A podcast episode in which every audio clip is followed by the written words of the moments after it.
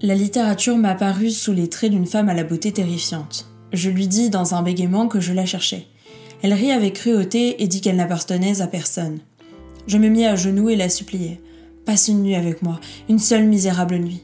Elle disparut sans un mot, et je me lançai à sa poursuite, empli de détermination et de morgue. Je t'attraperai, je t'assierai sur mes genoux, je t'obligerai à me regarder dans les yeux, je serai écrivain.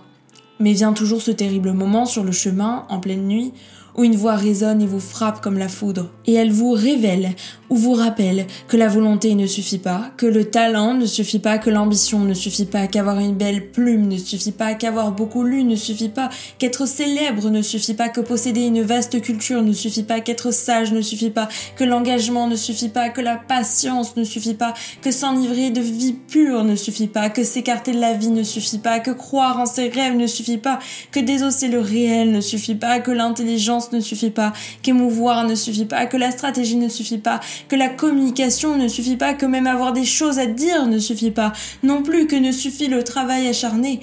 Et la voix dit encore que tout cela peut être, et souvent une condition, un avantage, un attribut, une force, certes.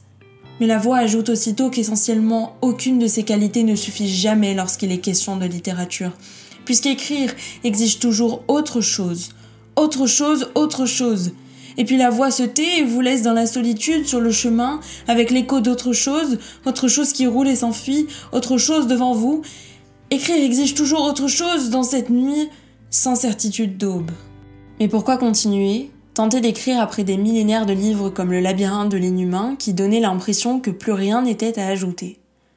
Nous n'écrivions ni pour le romantisme de la vie d'écrivain, il s'est caricaturé, ni pour l'argent, ce serait suicidaire, ni pour la gloire, valeur démodée à laquelle l'époque préfère la célébrité, ni pour le futur, il n'avait rien demandé, ni pour transformer le monde, ce n'est pas le monde qu'il faut transformer, ni pour changer la vie, elle ne change jamais, pas pour l'engagement, laissons ça aux écrivains héroïques, non plus que nous ne célébrions l'art gratuit qui est une illusion puisque l'art se paye toujours.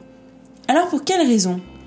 On ne savait pas, et là était peut-être notre réponse. Nous écrivions parce que nous ne savions rien, nous écrivions pour dire que nous ne savions plus ce qu'il fallait faire au monde, sinon écrire sans espoir, mais sans résignation facile, avec obstination, épuisement et joie, dans le seul but de finir le mieux possible, c'est-à-dire les yeux ouverts.